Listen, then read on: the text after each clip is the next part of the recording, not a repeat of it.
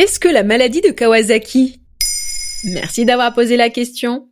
Jusqu'ici, on pensait que les enfants étaient relativement tranquilles face au Covid-19. Ah, ta, ta, ta, ta, je te rappelle que l'Académie française a tranché. On dit la Covid-19, la Covid-19, c'est féminin. Pardon, pardon. On pensait donc que les enfants étaient tranquilles face à la Covid-19.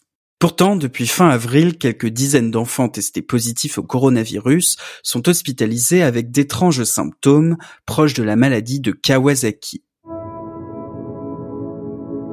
La maladie de Kawasaki est découverte par Tomizaku Kawasaki à la fin des années 60 au Japon.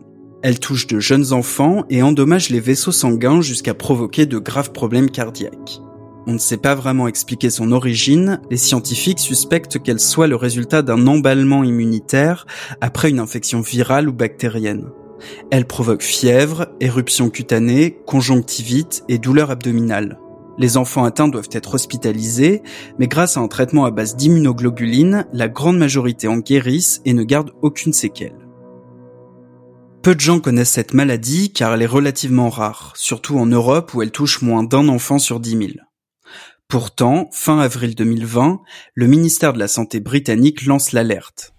Uh, Les pédiatres du Royaume-Uni ont remarqué une affection inhabituelle qui ressemble à un syndrome appelé maladie de Kawasaki. C'est un type de vascularite.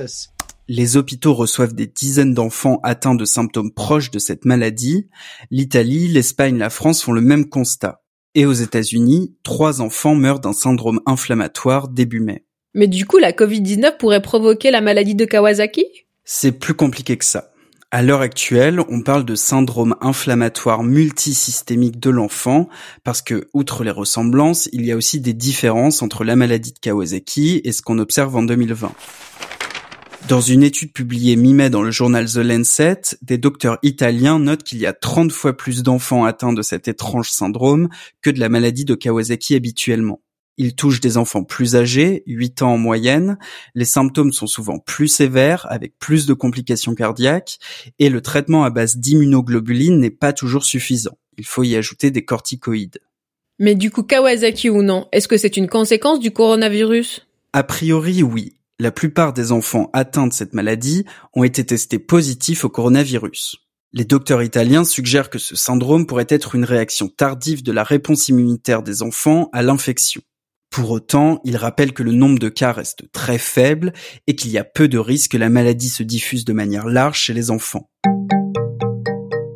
Les différentes organisations sanitaires veillent donc à l'évolution de cette maladie et des recherches sont encore nécessaires pour comprendre pourquoi certains enfants déclenchent ces symptômes et pas les autres, et pourquoi cette situation n'a pas encore été observée ou déclarée en Chine.